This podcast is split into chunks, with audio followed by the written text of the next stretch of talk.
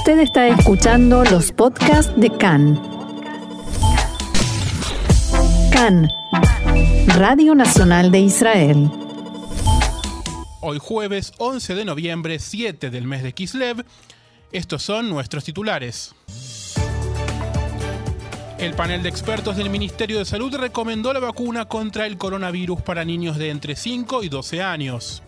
Un par de reveses en la Knesset amenazan la estabilidad de la coalición. El gobierno avanza en el proyecto que limitará el mandato del primer ministro.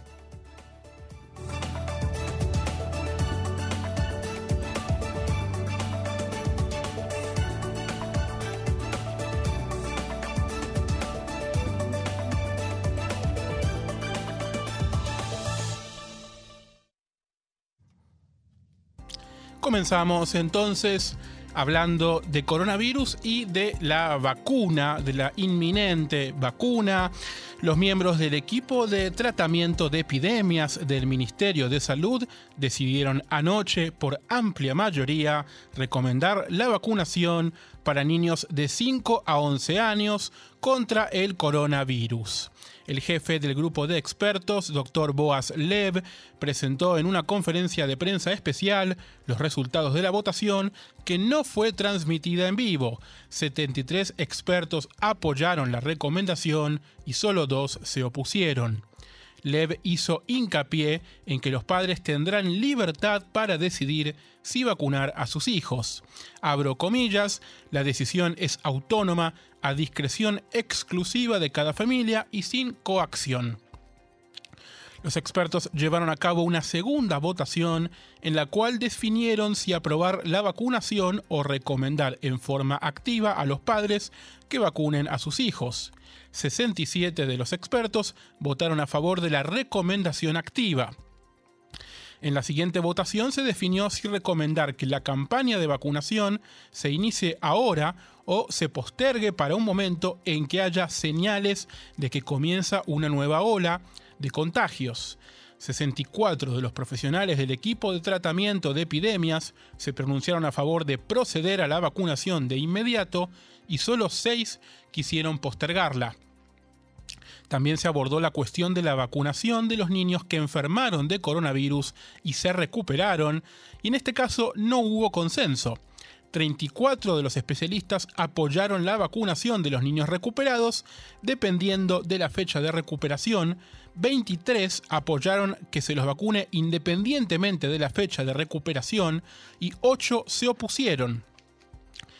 Teniendo como base la recomendación de los expertos, la decisión final sobre la apertura de la campaña de la vacunación la tomará en los próximos días el director del Ministerio de Salud, profesor Nachman Ash se estima que seguirá la recomendación. El doctor Boaslev dijo anoche en la conferencia de prensa que los expertos que conforman este equipo que asesora al Ministerio de Salud están comprometidos con la verdad científica. Al mismo tiempo, destacó que el debate se centró exclusivamente en temas relacionados con la seguridad y eficacia de la vacuna para los niños y no abarcó temas como sociedad, cultura o economía, abro comillas, la discusión fue fascinante, escuchamos una muy amplia variedad de opiniones, aunque la mayoría estuvo a favor, incluso si nuestras opiniones son diferentes, todos queremos lo mejor para los niños, esto aseguraba el doctor Lev. El coordinador nacional de lucha contra el coronavirus, profesor Salman Sarka, declaró esta mañana que los padres recibirán información sobre la vacunación para niños y su efectividad y ellos podrán tomar la decisión si vacunar a sus hijos o no. En diálogo con Khan, Sarka aseguró que la vacunación es muy beneficiosa y agregó, queremos posibilitar una vida normal lo máximo posible a pesar de la pandemia. Según Sarka, la etiqueta verde y las mascarillas son herramientas que nos protegen de la pandemia y permanecerán entre nosotros. Sin embargo, enfatizó que se pueden retirar algunas restricciones a pesar de que la protección de la vacuna no sea del 100%. También dijo Salman Sarka que se deben aprender lecciones de la cuarta ola y estar preparados para la quinta y señaló que Europa está en una situación muy grave y nosotros partimos de la base que habrá una quinta ola en el país y debemos estar preparados para ello. Por su parte, el director general del Ministerio de Salud, profesor Nachman Ash, dijo que los padres pueden tener la tranquilidad de que la vacuna es segura y previene una enfermedad que puede tener graves consecuencias a largo plazo. Ash admitió que es cierto que la vacuna no fue estudiada en niños durante un extenso periodo de tiempo y que las decisiones no se toman en base a todos los datos posibles, pero todas las señales muestran que no habrá, muestran que no habrá consecuencias a largo plazo. No deseamos presionar y queremos que los padres tomen la decisión de si vacunar a sus hijos sin presión. Habrá quienes deseen vacunarlos y quienes no lo deseen tanto, pero yo creo que la mayoría de los niños serán vacunados, manifestó Nachmanash, y agregó, cada niño que se vacuna suma a la protección general de la población y a que no se produzca una quinta ola. Por último, el director del Ministerio de Salud estimó que la campaña de vacunación comenzará este mes y que en su mayor parte se llevará a cabo en las mutuales de salud, como ha sido el caso con las vacunaciones para adultos y para adolescentes. Y hablábamos de que, decía Nachmanash, que se puede llegar a evitar una quinta ola. El profesor, el profesor Zarca decía que sin duda llegará una quinta ola. De todas maneras, más allá de este debate teórico e hipotético, en Israel se está llevando a cabo en el día de hoy un simulacro a nivel nacional para prepararse para la posibilidad de futuras variantes del coronavirus. De acuerdo con la oficina del primer ministro, este ejercicio es el primero de su tipo en el mundo. El Estado de Israel está en una situación excelente, derrotamos la cuarta ola y estamos a punto de salir de la variante Delta, dijo el primer ministro Naftali Bennett. Pero al mismo tiempo siempre estamos mirando hacia el futuro y preparándonos para la continuación de la campaña.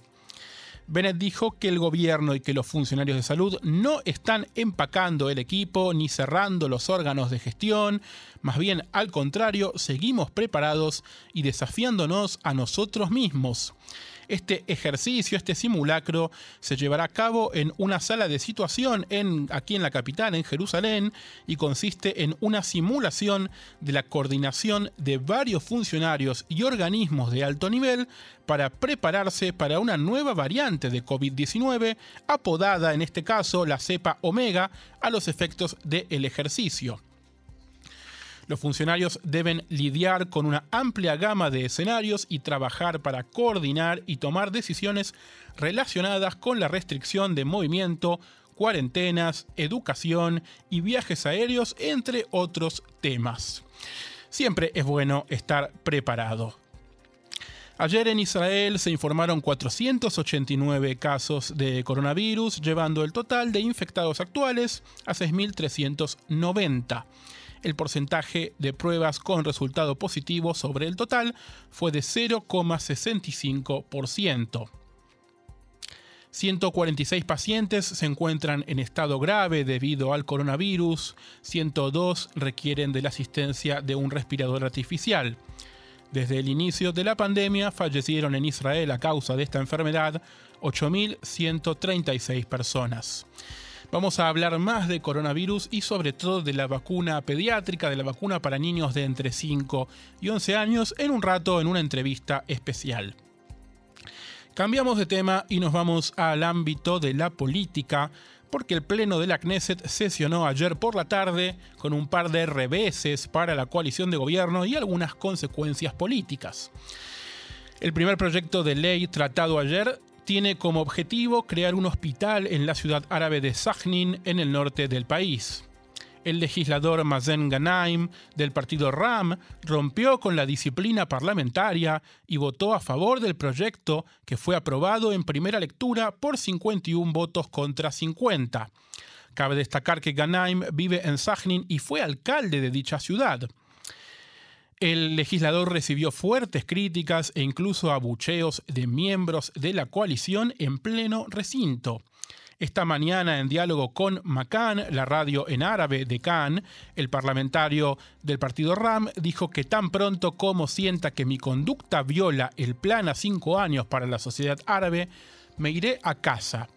Y sobre la posibilidad de recibir sanciones de parte de la coalición, Ganaim dijo, he sobrevivido a cosas más difíciles en mi vida, no le tengo miedo a nadie.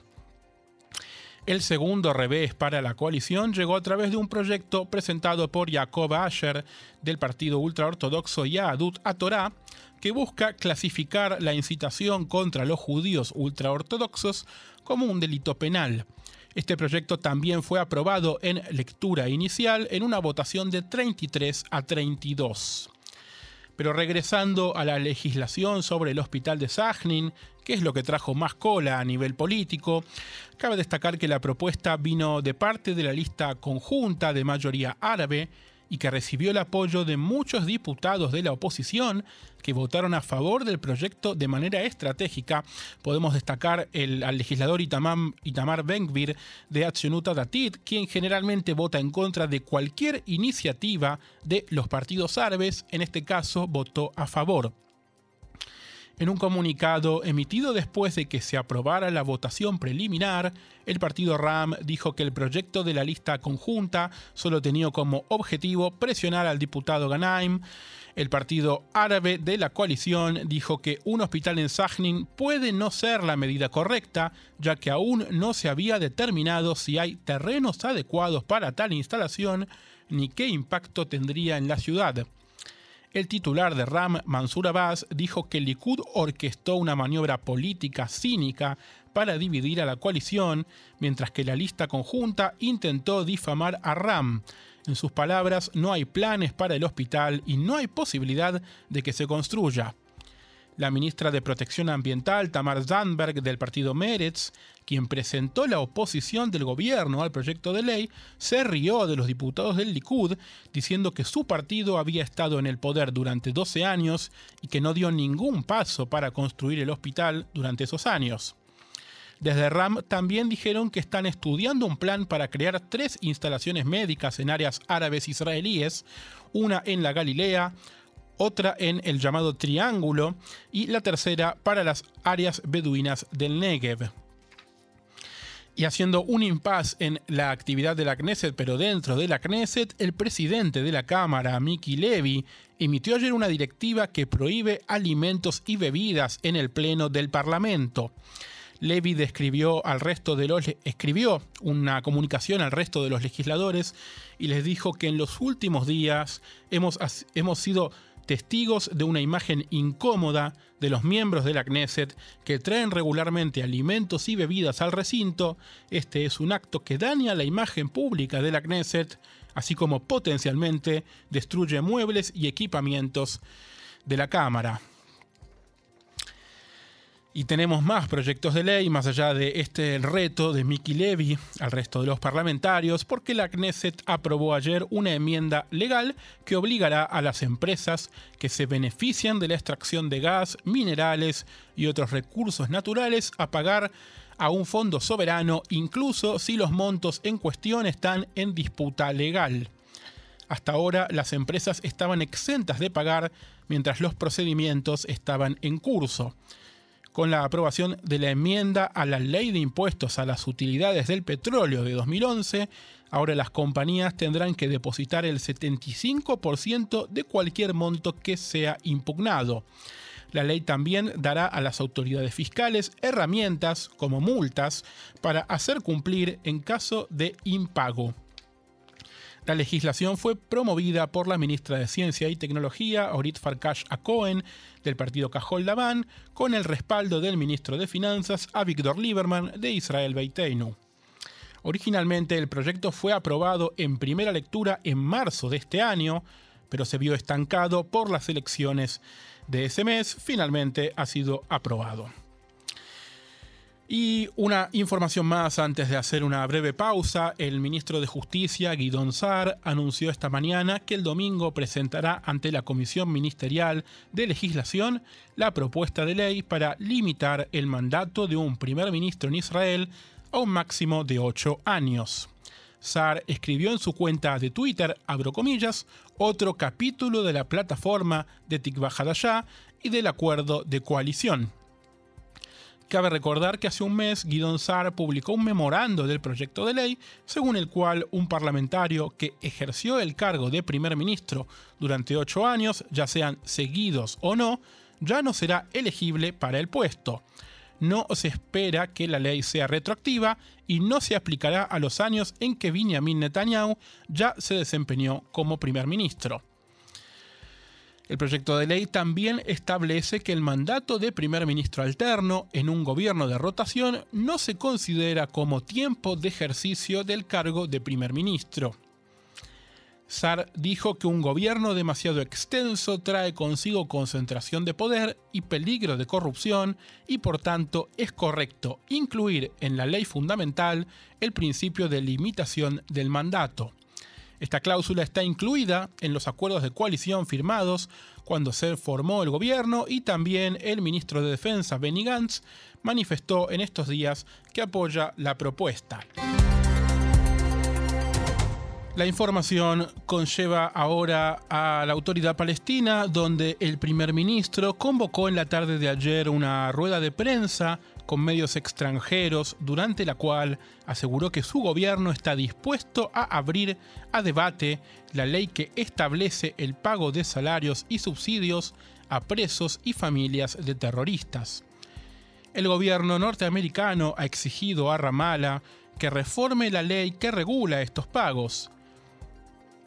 El primer ministro de la autoridad palestina, Muhammad al-Shtaye, defendió la ley, pero al mismo tiempo dijo que la autoridad palestina está dispuesta a someterla a debate.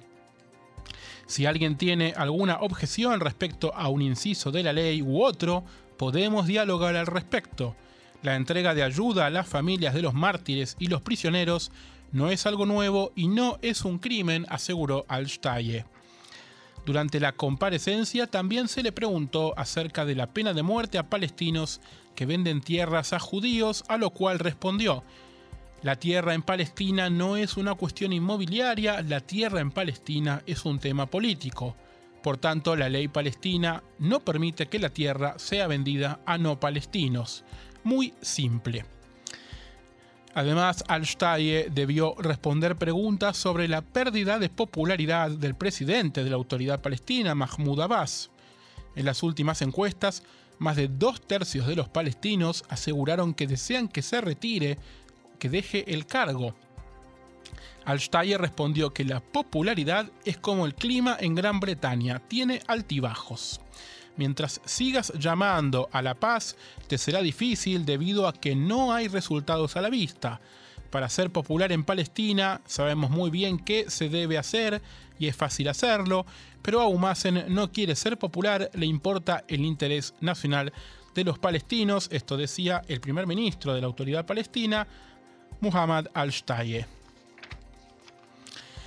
Y el Ministerio de Relaciones Exteriores de la Autoridad Palestina dijo ayer que algunos de los teléfonos de sus empleados fueron hackeados por Pegasus, el software espía creado por la firma israelí de ciberseguridad NSO.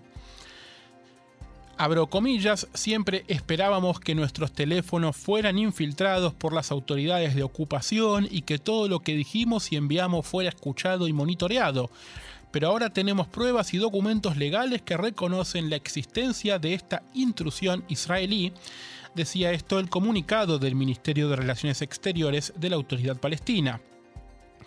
Esta semana, además, una investigación de los grupos de derechos humanos Frontline Defenders, Citizen Lab y Amnistía Internacional alegó que el software invadió los teléfonos celulares de seis palestinos, tres de los cuales trabajaban en organizaciones que Israel declaró recientemente como grupos terroristas.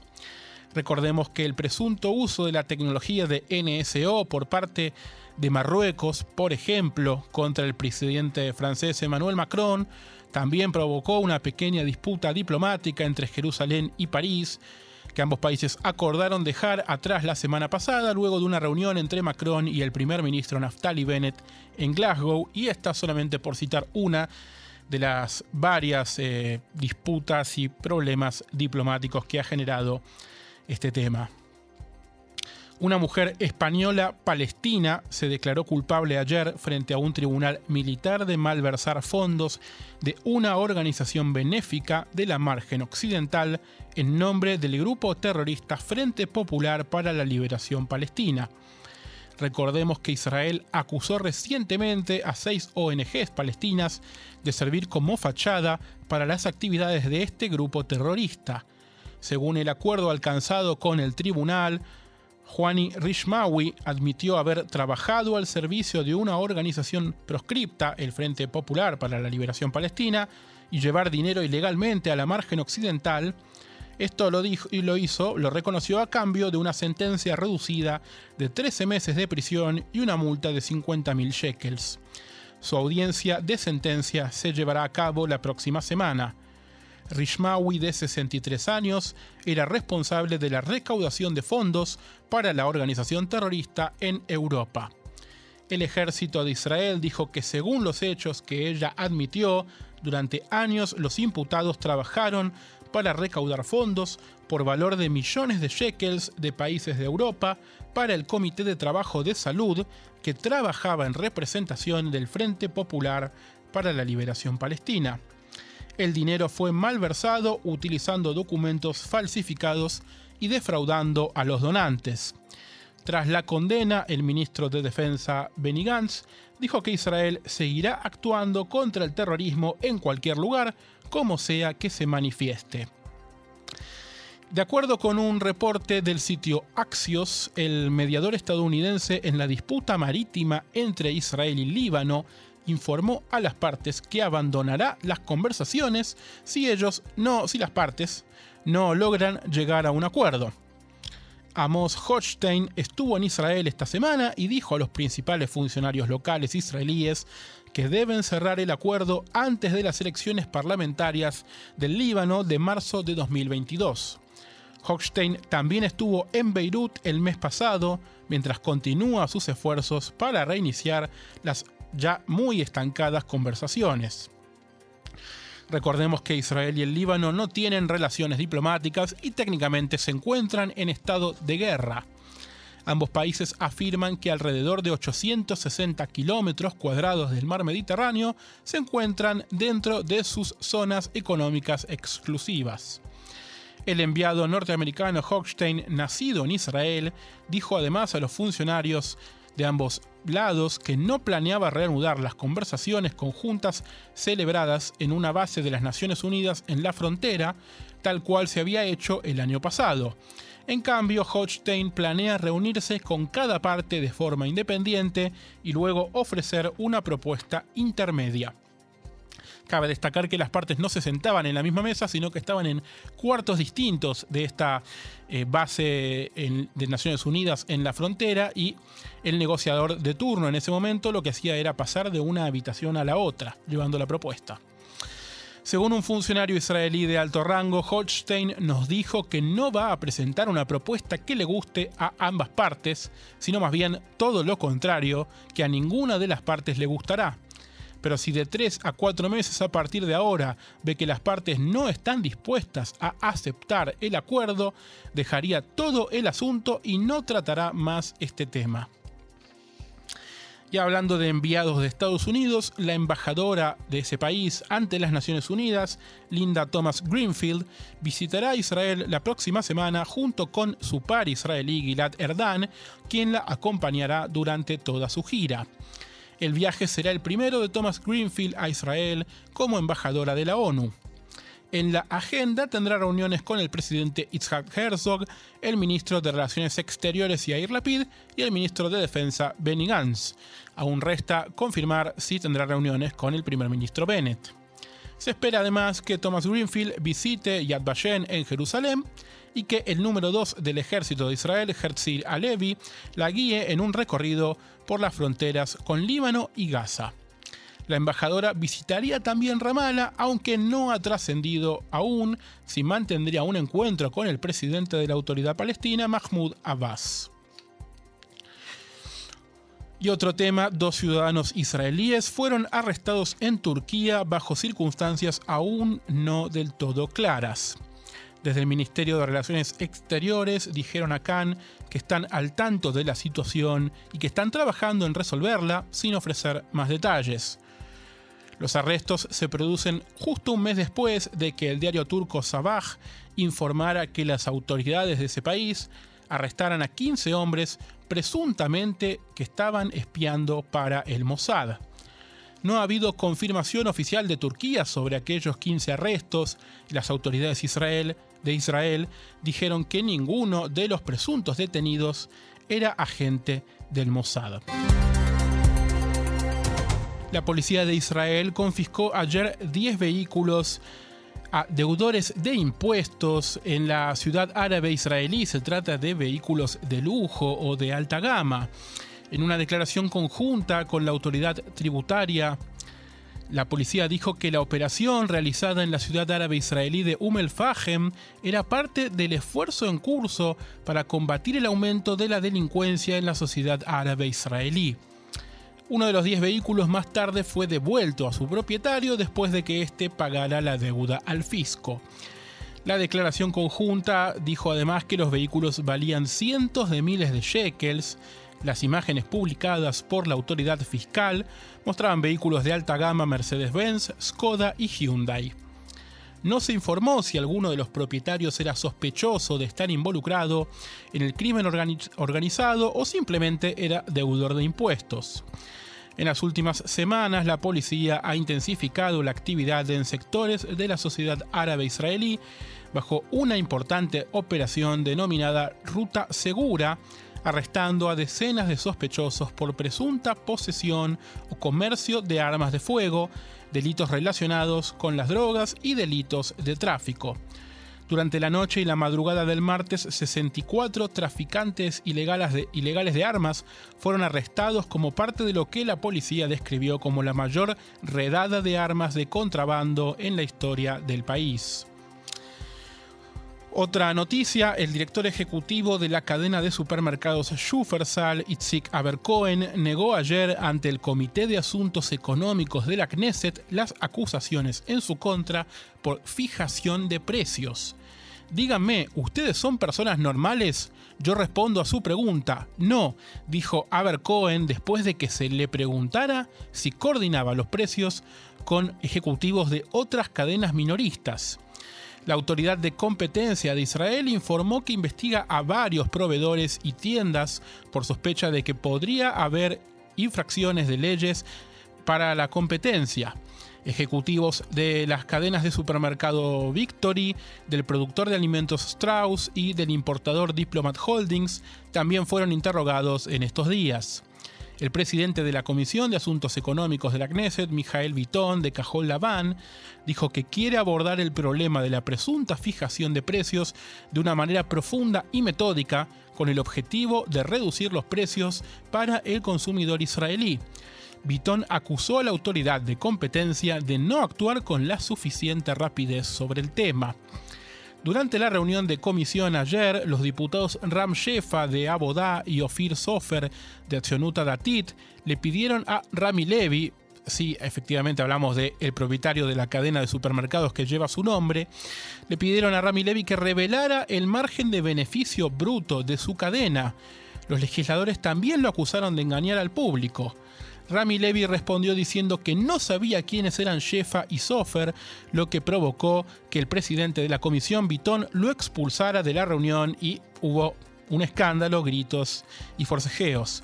No hablarás irrespetuosamente a los legisladores y no importa quién eres o cuánto valgas, le dijo Vitón a Levy quien también fue interrogado en las oficinas de la Autoridad de Competencia durante la jornada de ayer. Khan pudo saber que en los próximos días ejecutivos de otros supermercados y productores de alimentos serán convocados para ser cuestionados bajo sospecha de fijar precios a través de entrevistas televisivas y de otros medios bastante poco convencionales. Hablábamos de Schufersal y de su director ejecutivo Aber Cohen. Ellos ya fueron objeto de críticas en los últimos días después de que una protesta pública en torno a la revelación de que el sitio web del supermercado ofrece productos más baratos a los consumidores ultra ortodoxos.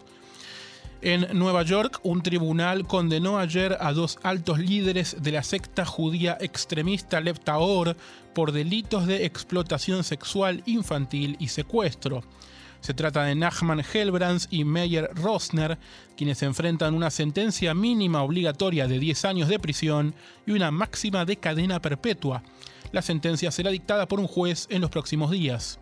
Según el fiscal federal Damien Williams, Helbrands y Rosner secuestraron descaradamente a dos niños de su madre en medio de la noche para devolver a una niña de 14 años a una relación sexual ilegal con un hombre adulto, el veredicto de hoy deja en claro que nuestra oficina y nuestros socios encargados de hacer cumplir la ley no se verán disuadidos de lograr justicia para las víctimas de explotación sexual infantil. Cabe recordar que alrededor de 2017 Helbrands había hecho arreglos para que la niña, su sobrina, se casara, dicho esto entre comillas, con un adulto del grupo. La niña entonces tenía 13 años y el hombre 19, aunque nunca se casaron legalmente ya que por supuesto esto sería ilegal. Luego, en línea con una práctica habitual del grupo Leptaor, la pareja comenzó inmediatamente una relación sexual con el objetivo de procrear, y esto lo dice textualmente un comunicado del Departamento de Justicia de los Estados Unidos. La madre de la niña escapó del complejo que, el grupo tiene en Guatemala en el año 2018 por temor a la seguridad de sus hijos y huyó a los Estados Unidos, de donde son nativos. Un tribunal de Brooklyn le otorgó la custodia exclusiva de los niños y prohibió al padre, otro líder del grupo Leptaor, comunicarse con ellos. Helbrands y Rosner, los acusados, son ciudadanos estadounidenses. Ambos idearon un plan para devolverle a la niña de entonces 14 años a su marido de 20. La secuestraron junto a, su hermano de 12 años del pueblo de Woodridge en el estado de Nueva York. Pasaron de contrabando a los niños a través de la frontera de Estados Unidos hacia México para reunir a la niña con su esposo adulto. Según la investigación judicial, utilizaron disfraces, alias, teléfonos móviles, documentos de viaje falsificados y software encriptado para ejecutar este horroroso plan. Leptaor, hemos hablado varias veces de este grupo que se los denomina los eh, judíos talibán o los talibán judíos, ya que las mujeres y las niñas mayores de 3 años deben vestirse de acuerdo a las costumbres de este grupo con largas túnicas negras que cubren todo el cuerpo, dejando solo sus rostros expuestos. Y hace poco trascendió también que estaban haciendo gestiones para mudar sus operaciones a Irán después de haberse escapado primero de Israel, luego de Canadá y ahora quieren hacerlo desde Guatemala.